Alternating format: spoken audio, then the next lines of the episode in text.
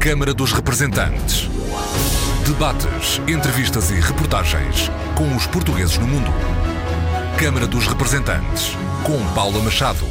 Olá, bem-vindos ao Câmara dos Representantes. Já está, à distância de um clique, o Guia Fiscal das Comunidades Portuguesas no Portal das Finanças e vai estar disponível na rede consular portuguesa. Para já vamos ao link info.portaldasfinanças.gov.pt barra pt destaques barra páginas barra Guia Fiscal Comunidades Portuguesas. Aproximar os portugueses no estrangeiro da autoridade tributária portuguesa é um dos objetivos, bem como dar resposta às questões recorrentes em matéria de fiscalidade de quem vive além fronteiras. Um guia fiscal feito a quatro mãos, dos secretários de Estado das Comunidades, José Luís Carneiro, e dos Assuntos Fiscais, António Mendonça Mendes. Secretário de Estado dos Assuntos Fiscais, António Mendonça Mendes, que é hoje o nosso convidado. Bem-vindo, Sr. Secretário de Estado, a este programa, Câmara dos Representantes. Pretende-se com este guia fiscal para as comunidades portuguesas mais justiça fiscal nesta matéria? Primeiro lugar, queria cumprimentar e agradecer o convite que me fizeram para aqui estar presente. Este guia fiscal quer responder a uma necessidade, que é a necessidade que os portugueses que estão por todo o mundo têm de continuar ligados a Portugal. E aquilo que é a obrigação do governo é de garantir que, mesmo fora de Portugal, os portugueses continuam com a ligação à sua administração pública. E este guia é isso mesmo, é pretende aproximar os cidadãos da administração pública portuguesa, fornecendo a informação que é a informação relevante para a sua vida. E neste momento, e tendo em conta estas novidades, podemos dizer que a questão fiscal já não é aquele papão que assusta os portugueses a quem e além fronteiras? A questão fiscal tem sempre uma tecnicidade que faz com que seja um tema que não seja facilmente compreendido. Primeiro, há uma predisposição sempre negativa relativamente à administração fiscal. Percebemos impostos. que os impostos são mesmo isso, são impostos. Mas eu acho que as pessoas também, e devo-lhe dizer, acho que de uma forma geral, hoje em dia há uma consciência diferente e devemos pugnar para aprofundar mais essa mesma consciência e essa cidadania fiscal, no sentido de, da função que os impostos têm na sociedade. Os impostos existem para que os serviços públicos que o conjunto da comunidade aceita e considera importantes que sejam prestados pelo Estado. E é por isso que o pagamento de impostos corresponde a um dever de cidadania que, a que corresponde um direito, que é o direito à prestação dos serviços públicos que são garantidos eh, pelo Estado. Neste caso em particular, eu dizia, estar os eh, portugueses fora de Portugal em contacto com a administração tributária é importante para prevenir alguns daqueles que podem ser problemas que podem ter no seu dia a dia. Como me dizia há pouco, as questões são muito técnicas do ponto de vista fiscal e este guia não se substitui àquilo que, por vezes, até pode ser a necessidade de consulta de um profissional mais especializado em determinadas áreas. Aquilo que nós procuramos fazer com este guia é, com uma linguagem relativamente simples, e, e sublinho relativamente, porque nós temos sempre o confronto entre aquilo que é o rigor que somos obrigados a ter na linguagem e a simplicidade para que as pessoas compreendam. E este trabalho é um trabalho, por isso mesmo, inacabado. É um trabalho que estará permanentemente em atualização, de maneira a simplificarmos cada vez mais a forma como expomos a informação, mas também o conjunto da informação. Por isso eu diria o seguinte: este guia simplifica a relação do contribuinte com a autoridade tributária, mas também não quer dar a ilusão de que resolverá todas as dúvidas, porque acho que isso não seria correto da minha parte. Ao todo, são cerca de 40 páginas sistematizadas como representação fiscal, evitar a dupla tributação internacional, tributação do património imobiliário em Portugal, tributação automóvel em Portugal, programa Regressar, regime fiscal dos residentes não habituais e também outras informações. E quando é que se considera que um cidadão não residente obtém rendimentos sujeitos a IRS? Sabe que a dificuldade de generalizar é sempre podermos chegar a um ponto de estarmos a dizer uma informação que não é muito rigorosa. O que é que nós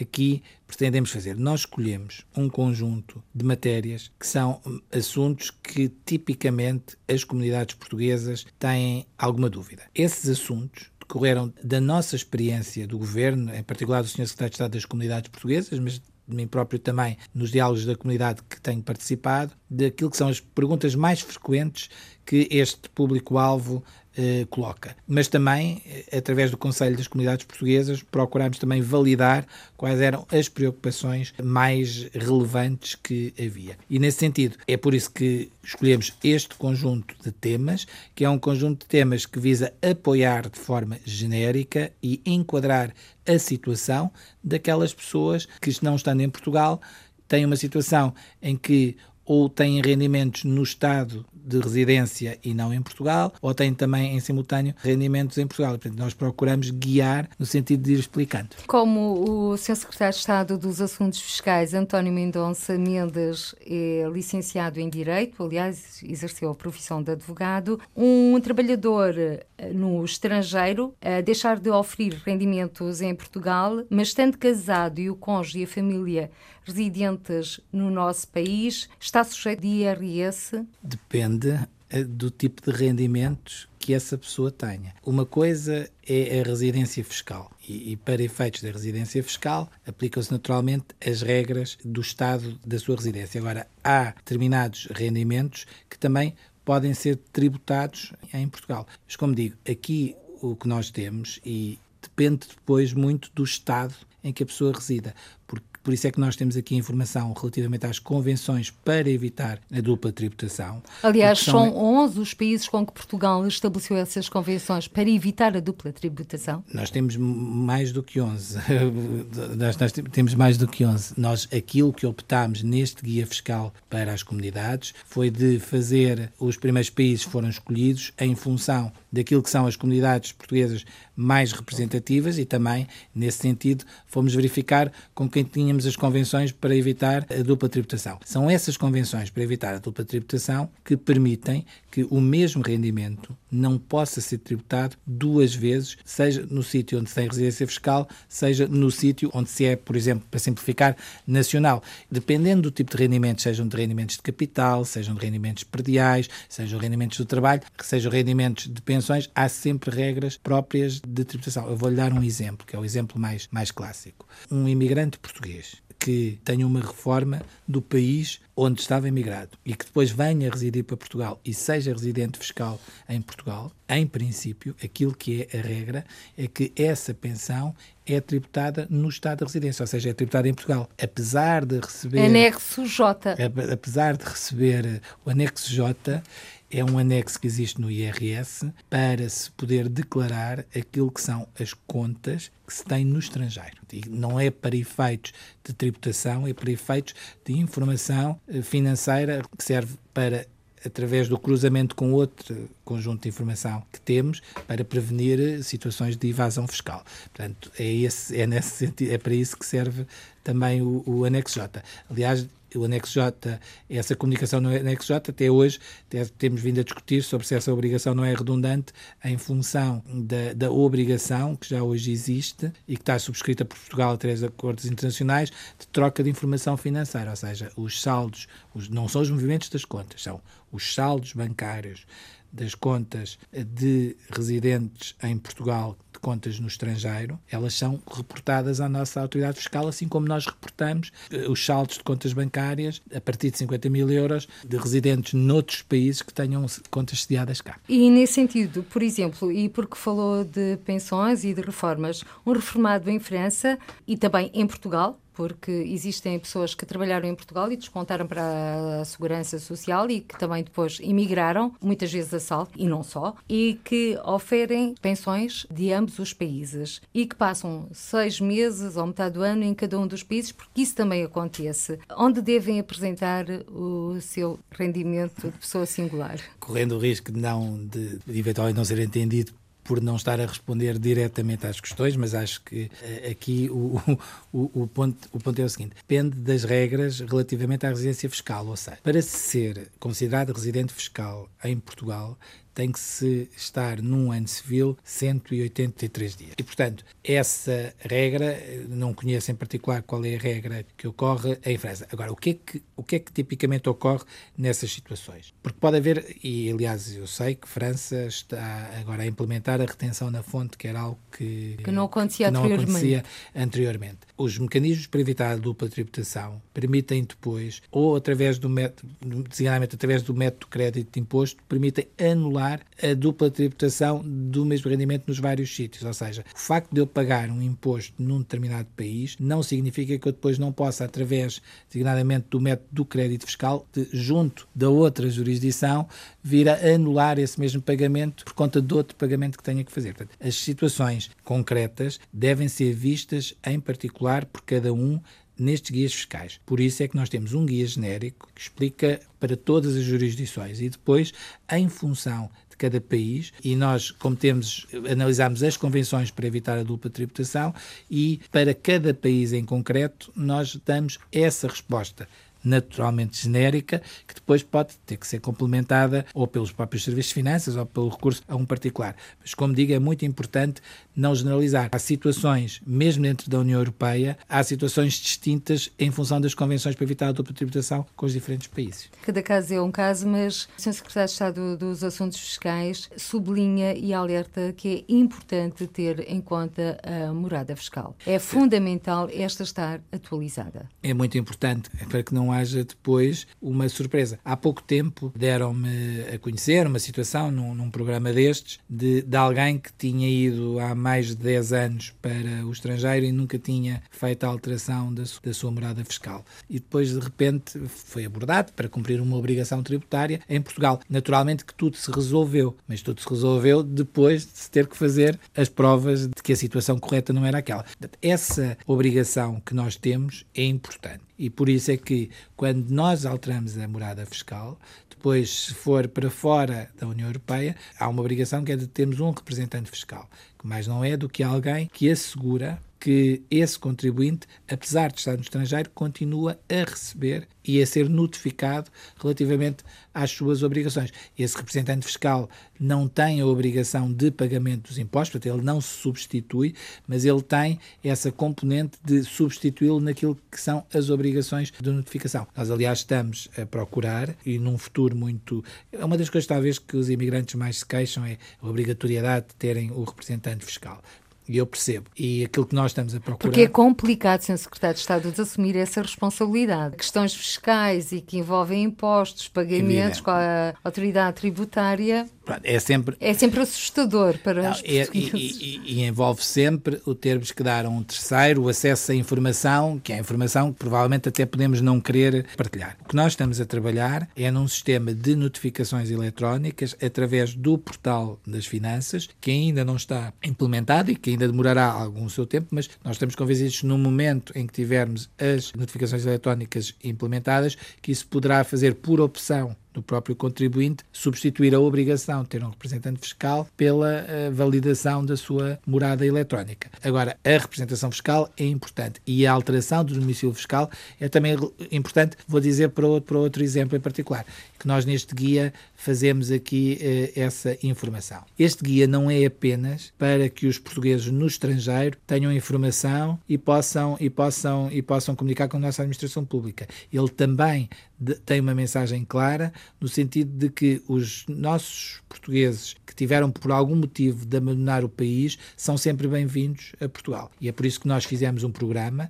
que aqui especificamos, que é o programa Regressar, que não tem apenas uma componente fiscal, mas tem uma componente fiscal, que é um programa que é destinado a todos os portugueses que não tenham retido residência fiscal nos últimos três anos em Portugal Portanto, lá está a necessidade de ter esse registro bem feito, não terem sido residentes fiscais em Portugal e que, voltando, têm a, a possibilidade de, durante cinco anos, terem um, vou, vou, simplificar a linguagem mais uma vez, terem um desconto de 50% no IRS. Ou seja, na prática, o método que fazemos é 50% do seu rendimento do trabalho não é tributado, tributado. é livre de impostos. Mas é durante é para quem anos. regressar entre este ano, 2019 e 2020. É para quem regressar em 2019 e em 2020 e que, em relação a cada um dos anos em que regresse, não tenha nos três anos anteriores sido residente fiscal. Mas também quero dar uma boa notícia àqueles que se esqueceram de mudar a morada fiscal. Quero com isto que se pense que eu estou a incentivar a não mudarem a morada fiscal, antes pelo contrário, mas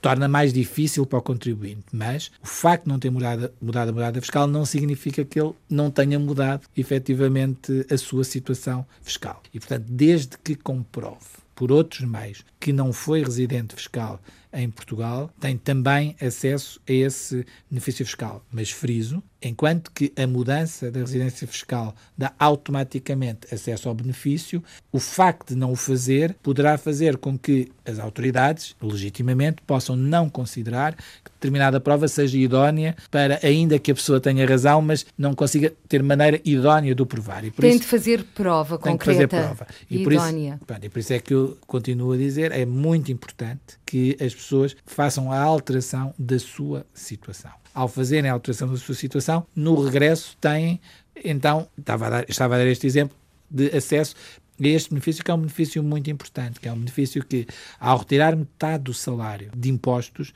nós estamos a permitir que, estamos a admitir que a diferença salarial que existe entre Portugal e a esmagadora maioria dos países da nossa imigração, da nossa diáspora, ainda é elevado. E por isso é uma maneira, através da componente fiscal, que o rendimento líquido disponível desses cidadãos seja superior. E, portanto, fazer face à desvalorização salarial que teriam em função do regresso. É evidente que tem outros benefícios de voltar para Portugal.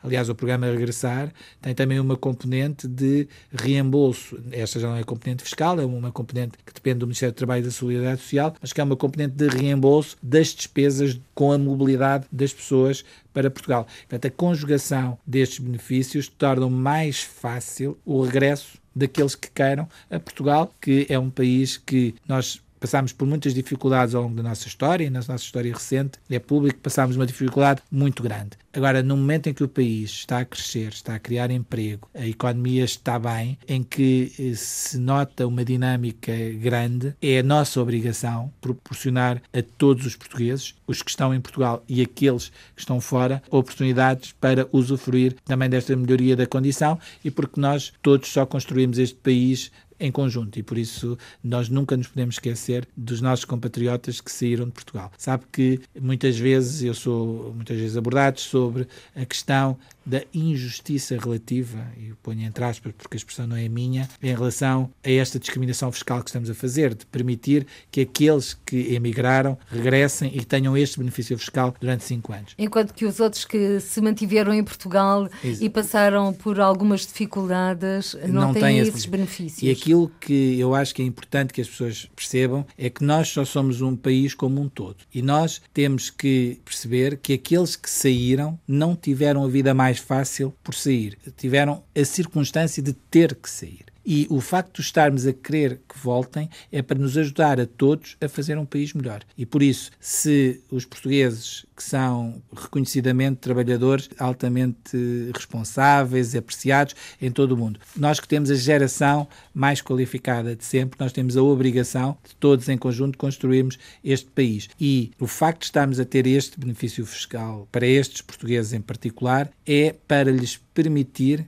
que, face à situação atual que tenha, Portugal tenha uma situação igualmente atrativa. Portanto, eu acho que é uma medida muito importante, é uma medida de solidariedade entre todos e de apostar no futuro do país. E acho que essa mensagem eu gostaria de deixar sublinhada. Está a referir-se a um terço da população portuguesa que vive fora do território nacional. Exato. E há pessoas que querem continuar a fazê-lo e nós temos que respeitar essas opções. Mas a nossa obrigação enquanto país é de criar as oportunidades para todos também enquanto país. E é isso que este programa também pretende ajudar. É um programa que está muito datado porque os benefícios devem ser assim eh, definidos, ou seja, estes benefícios fiscais são feitos com um objetivo, que é o objetivo de atrair o regresso de pessoas, designadamente nós hoje, felizmente, temos a situação de emprego. Nós temos a taxa de desemprego mais baixa do século e, portanto, nós já há setores profissionais com algumas carências de mão de obra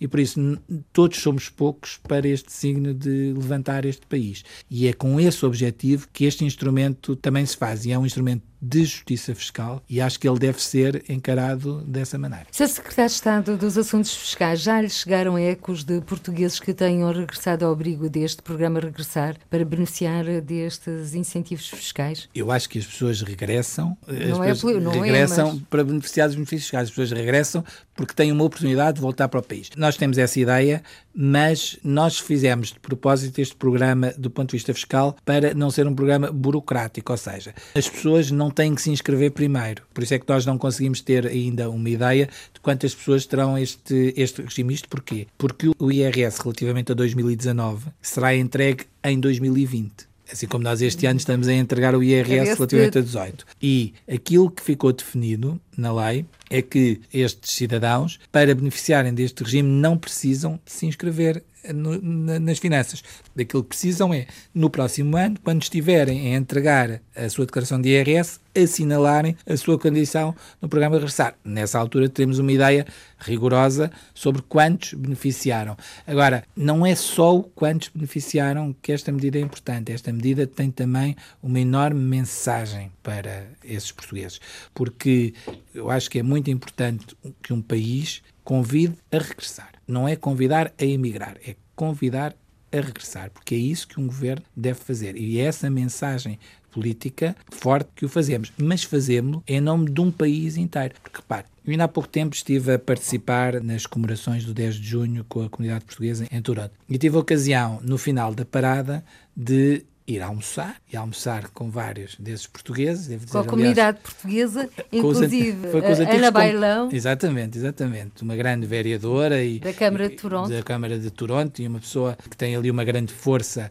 na comunidade. Curiosamente, eu... também ligada ao Partido Socialista Português, Olha, em tempos um, da juventude. Está-me a dar uma novidade. Não tinha, não tinha essa informação, mas uma pessoa muito dinâmica. Mas no final desse almoço era a Liga, ia dar o, o final da Liga das Nações, onde Portugal felizmente voltou a ganhar. E assistir a um jogo da Seleção Nacional, eu nunca tinha tido essa experiência, mas assistir a um jogo da Seleção Nacional junto da comunidade portuguesa é algo que nos faz eh, pensar e que olha para as pessoas e percebe que há ali uma ligação ao país. E eu acho que este, isto é só um pequeno exemplo, mas há outros tantos exemplos, todo o movimento cultural que existe e associativo que os nossos imigrantes fazem no estrangeiro para preservar aquilo que são as suas raízes, desde o galo de Barcelos até, até ao pastel data, e mesmo a imigração mais recente de pessoas mais qualificadas, mas que não deixam de ter o mesmo sentimento de vibrar pelo seu país no estrangeiro. E por isso a obrigação de um governo é a obrigação de olhar para todos. E olhar para todos, do meu ponto de vista, é também criar as condições para aqueles que querem regressar possam regressar. E estando o país numa situação melhor, eu acho que era imperdoável que o governo não tivesse feito nada. E agora, Sr. Secretário de Estado dos Assuntos Fiscais, qual é a diferença entre este programa Regressar e o Estatuto do Residente Não Habitual? O Estatuto do Residente Não Habitual tem um objetivo também preciso que tem a ver com as profissões de alto valor acrescentado. E ele dirige também a portugueses, podem estar portugueses nestas circunstâncias, a, a quem não tenha sido residente em Portugal nos cinco anos anteriores e beneficiar durante 10 anos desse estatuto de residente não habitual. Esse estatuto de residente não habitual dá depois uma taxa em IRS para os rendimentos de trabalho relativa àquelas profissões de cerca de 20% e depois tem um conjunto, em função da diferente tipologia de rendimentos, tem um conjunto de taxas também associadas. O estatuto de residente não habitual foi feito, como digo, muito a pensar naquilo que são as profissões de alto valor acrescentado. Este programa Regressar, é, ainda que dirigido também ao conceito de antigo residente, mas que tem um é foco... mais abrangente. Mas tem um foco, é mais abrangente e tem um foco eh, maior naquilo que são as comunidades portuguesas espalhadas no mundo. Mas neste Estatuto do Residente Não Habitual, que tem acesso durante um período de 10 anos a uma tributação especial, desde isenção até uma taxa de 20%, há muitas pessoas que não tendo esse essas qualificações ou não tendo uma profissão neste momento estão a beneficiar deste programa, como por exemplo algumas eh, pessoas já reformadas e que decidiram viver para Portugal, como é o caso de uma grande comunidade francesa que neste momento aqui está radicada. Certo, mas a questão não tem a ver diretamente com o estatuto de residente não habitual. Eu tenho procurado explicar esse tema, inclusive é para órgãos de comunicação social franceses e, e mesmo com outros colegas nossos de governo estrangeiros, temos procurado sempre dizer isso que é o que existe são regras relativamente à tributação das pensões. Ainda há pouco falávamos desse tema. A regra das tributações das pensões é a regra da tributação na residência. Depois há as convenções para evitar a dupla tributação, que aí que existem essas regras. E é da aplicação das convenções para evitar a dupla tributação que podem surgir, e sublinho, podem surgir, algumas situações de dupla eh, não tributação. E, e, portanto, esse assunto está a ser acompanhado pelo Governo, em conjunto com os outros uh, governos dos outros países, mas é importante termos presente que esses cidadãos em Portugal pagam impostos pagam muitos impostos e pagam muitos impostos relativamente, desde logo, aos bens de consumo que diariamente, que diariamente consomem, passa, passa a redundância, e muitos deles também, seja o IMI porque adquiriram uma casa, seja o IMT no momento em que adquirem a casa. Essa é uma discussão que muitas vezes é mal colocada na, na sociedade. Nós não temos aqui nenhum Eldorado para estrangeiros, o que nós temos é um regime que é um regime do ponto de vista fiscal que tem algumas especificidades e que na questão dos pensionistas tem esse tema em particular, mas que decorre mais das convenções para evitar a dupla tributação do que propriamente do regime. E agora, já que falou de outros impostos, como o IVA, Imposto sobre o Valor Acrescentado, nomeadamente nos bens de consumo, surgiu uma ideia dos investidores da diáspora. Este ano de 2019 será realizado o quarto encontro. Entretanto, haverá um encontro em que o seu secretário de Estado dos Assuntos Fiscais vai participar uh, no mês de julho, no Funchal, exatamente, no Madeira, os encontros de investidores da diáspora. Curiosamente, uma semana depois, o encontro das redes de contacto, nos dias 13 e 14 de julho, no Porto. Portanto, aqui também há que chamar estes empresários que muitas vezes querem investir em Portugal e não sabem como, nem onde e em que áreas. É que nós... E também não conhecem os benefícios. Por isso é que uh, o Secretário de Estado das Comunidades tem-me convidado sempre para participar nestes fóruns e eu participo sempre com bastante interesse e com bastante gosto. No ano passado estive em Penafiel, se bem me recordo, no encontro da diáspora, em Viana do Castelo também, há dois anos, e, e este ano... E o primeiro foi em Sintra. Esse não estava no governo, portanto, mas tenho ideia que o meu antecessor também lá terá estado. Aquilo que nós procuramos fazer nesses fóruns é dar a informação, a informação sobre o enquadramento português, porque não há um enquadramento, até pelas próprias regras que nós temos na União Europeia, mas as próprias regras do investimento e da sem concorrência, nós temos eh, regras idênticas para aqueles que investem em Portugal. Agora, existe é no nosso ordenamento jurídico, ou no nosso enquadramento fiscal, temos um conjunto de benefícios que são destinados e que são dirigidos ao investimento e, portanto, que são muito variados. E nós o que procuramos fazer nesses fóruns é dar essa informação a esses investidores, naturalmente com um gosto especial por serem portugueses e porque nós sabemos que esses portugueses investem para obter o lucro, isso não haja a mínima dúvida, mas sabemos que têm uma satisfação especial se conseguirem obter esse lucro em Portugal e é preciso também dar-lhes a conhecer aquilo que é o nosso enquadramento fiscal. Por exemplo, dar-lhes a conhecer que o nosso enquadramento fiscal é um enquadramento fiscal estável. Dar-lhes a conhecer que é verdade que nós temos uma taxa geral de IRC de 21%, mas também é verdade que nós temos deduções nesse mesmo IRC em função da aplicação dos lucros que as empresas façam no seu próprio negócio. E, portanto, é esse tipo de informação que nós procuramos dirigir a esses investidores da diáspora, que são um potencial muito importante que nós temos e que eu, aliás, quero aproveitar aqui publicamente para saudar a iniciativa do Estado de Estado das Comunidades de fazer essa valorização da diáspora tão grande como ele tem feito. Há a crescer eh, os incentivos fiscais que acabou de referir, há também os incentivos dos próprios municípios para chamar exatamente esses investimentos. Claro. Esta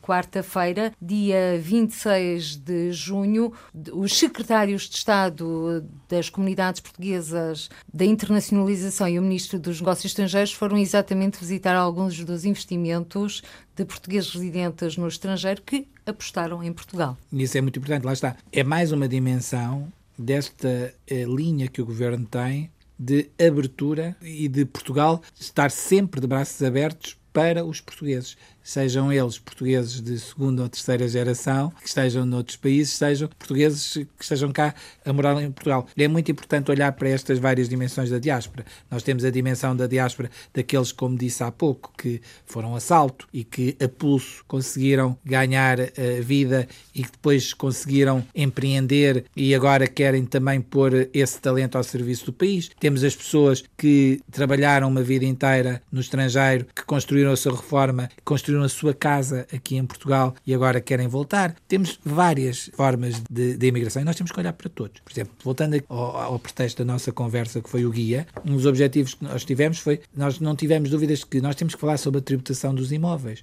porque não há nenhum imigrante que não tenha o sonho de construir uma casa aqui em Portugal. Olha, uma coisa que nós fizemos nesta legislatura, que é uma coisa importantíssima, que é as pessoas passaram a poder pagar os impostos a partir do estrangeiro. Ou outra coisa importante relacionada agora com o IMI, nós introduzimos o débito direto. O débito direto para pagamento de impostos, para evitar que as pessoas se atrasem a pagar. O IMI, tipicamente, é um imposto que nós sabemos quanto é que vamos pagar. Convém referir que é o IMI, é o Imposto Municipal sobre, sobre imóveis, imóveis, e não existe isenção para quem vive no estrangeiro para quem vive em Portugal. Toda a gente tem de pagar IMI desde que seja proprietário de um imóvel. Certo. E o que os municípios podem fazer, porque isto é receita municipal e é um imposto municipal, os, os municípios podem eh, variar a sua taxa e podem, em, em, determinadas circunstâncias, dar alguns benefícios em sede do IMI. Agora, o IMI em princípio, é pago por todos, é um imposto sobre o património. E muitas vezes, por exemplo, em algumas comunidades portuguesas havia até a percepção errada, eu presenciei isso, de que o pagamento do IMI corresponderia a um pagamento. Eh, diziam, mas porquê é que eu tenho que pagar IMI se a casa está fechada eu não estou a ter rendimento com a casa? E eu explicava que era um imposto sobre o património, não era um imposto sobre o rendimento. Mas sendo um imposto cujo valor é previsível, nós eh, colocámos a disponibilização do débito direto, que as pessoas que estão no estrangeiro, mesmo que tenham um representante fiscal, às vezes podem não ter a notificação a tempo e horas e, portanto, é uma maneira também de evitar o pagamento de coimas. Mas também colocamos aqui aquilo que são os incentivos ao regresso e, a, e, e o benefício que têm em ISV se voltarem relativamente a, a um automóvel. Está a falar o imposto sobre, sobre veículos, veículos sim, na, que é o que é pago na aquisição do veículo. Porque o veículo, neste caso, um bem móvel sujeito a registro, mas neste caso existem isenções para os portugueses residentes no estrangeiro que regressem a Portugal. Existe... Está previsto, aliás, neste Está. guia fiscal aliás, das comunidades aqui bem, qual, é, explicamos bem como é que é o processo de atribuição da matrícula, como é que se pode requerer o benefício, portanto as pessoas têm aqui, aliás era... Inclusive a cilindrada. Porque a cilindrada é uma das componentes da, da tributação automóvel. Nós temos duas componentes, que é a componente ambiental e a componente da cilindrada, mas nós aqui procuramos, de forma simples, ir explicando a quem tem essa dúvida. Mas, como disse, eh, voltando àquilo que dizia, esta tributação do património imobiliário ela é aqui colocada precisamente nós temos essa consciência que é os imigrantes, tipicamente, um dos objetivos de vida que têm é construir a sua casa. E nós sabemos disso e sabemos das, das responsabilidades fiscais que lhes estão associadas e, nesse sentido, também procuramos facilitar a vida às pessoas com essa informação. Sr. Secretário de Estado dos Assuntos Fiscais, há pouco deu-nos aqui uma boa nova, mas muito pela rama. Notificação notificações eletrónicas para os portugueses residentes no estrangeiro. O Governo está a trabalhar nesta temática. Para quando? Existe alguma previsão? Estas notificações eletrónicas são para todos os contribuintes, é para todos. Vivam em Portugal, vivam no estrangeiro. É, aliás, uma, algo que vai substituir às vezes resmas de papel que se recebe em casa quando é uma situação mais complexa. Quando é uma situação mais complexa, temos aquelas notificações mais pequenas e, e a ideia é passarmos a ter essas notificações disponíveis no portal. Aliás, essa necessidade foi particularmente sentida há pouco tempo que havia, nós temos uma caixa postal que existe, que é a via CTT, que era uma das hipóteses que havia. E nós quisemos universalizar através das notificações eletrónicas. A portaria que regulamenta essa matéria vai sair nas próximas semanas. Eu diria que os desenvolvimentos de sistemas de informação que esta solução exige vai nos fazer com que pelo menos mais alguns meses, e eu não queria estar aqui a comprometer-me com um prazo porque não tenho essa indicação, mas seguramente mais uns meses até que tenhamos essa implementação das notificações eletrónicas. Uma vez estando implementado o sistema de notificações eletrónicas, poderemos pensar aí sim, a partir daí, a substituição ou em alternativa ao representante fiscal haver a adesão a este sistema de notificações eletrónicas. Mas eu diria que é um processo que ainda está a fazer o seu caminho. Mas para isso é necessário que os portugueses residentes no estrangeiro e não só estejam registados, tenham um e-mail, um endereço eletrónico. A notificação eletrónica não é serem notificados no seu e-mail. Podem ser eventualmente notificados no seu e-mail de que têm uma notificação. É irem ao portal das finanças e na sua área reservada terem uma zona em que têm todas as notificações organizadas. Isso até é um serviço público que se está a prestar às pessoas. Quem é advogado, como eu, já está muito familiarizado com essas notificações, que as notificações eh, dos atos processuais são feitos numa plataforma chamada Sítios. Já estamos muito Sítios. habituados a receber no nosso e-mail profissional, ou estava no e-mail profissional, que tem uma nova notificação e depois verifica qual é que é a notificação em concreto. O desenvolvimento deste sistema ainda demorará algum tempo, mas requer também algum investimento do ponto de vista dos sistemas de informação, mas estamos absolutamente convencidos que é um passo muito, muito importante para facilitar e simplificar a relação da vida entre os contribuintes, todos os contribuintes e a autoridade tributária. Há pouco falou também de outra medida em que se conjuga o, verbo facilitar, que é exatamente o débito direto. E de... esse pagamento também pode ser feito via, por exemplo, multibanco no estrangeiro, para além do débito direto? O pagamento através de conta no estrangeiro já é permitido. Portanto, o multibanco não funciona no estrangeiro, mas já é permitido, através de uma conta estrangeira, fazer o pagamento de impostos em Portugal. Portanto, nós aqui assinalamos o caminho no portal, como é que se, como é que se pode fazer. Aquilo que nós identificamos é a conta em concreto, como é que se pode fazer esse pagamento. Ou seja, se quiserem aderir ao débito direto, podem, através do portal das finanças, aderir, indicando qual é a conta bancária relativamente à qual esse pagamento é feito. Quando eu estou a pagar de uma conta no estrangeiro, aquilo que eu posso fazer é pagamento através de transferência bancária e é aqui assinalado o IBAN respectivo, eh, através do qual a transferência bancária é feita para pagamento do respectivo imposto. E Sr. Secretário de Estado dos Assuntos Fiscais, tendo em conta este Guia Fiscal das Comunidades Portuguesas, que há pouco disse que ainda há muito para trabalhar nestas questões. Existe alguma prioridade para si? Alguma questão que gostasse que fosse mais aprofundada e eu facilitasse diria, a vida de quem vive além fronteiras? Eu diria o seguinte: nós, em termos de informação e daquilo que era prioritário e daquilo que eu próprio considerava prioritário, posso dizer que já está vertido aqui. Mas eu tenho esta prioridade, que é assinalar às pessoas que este não é um trabalho fechado. Assinalar às pessoas que é um trabalho. Nós estaremos permanentemente a fazer a atualização em termos de linguagem, em termos de simplificação de linguagem,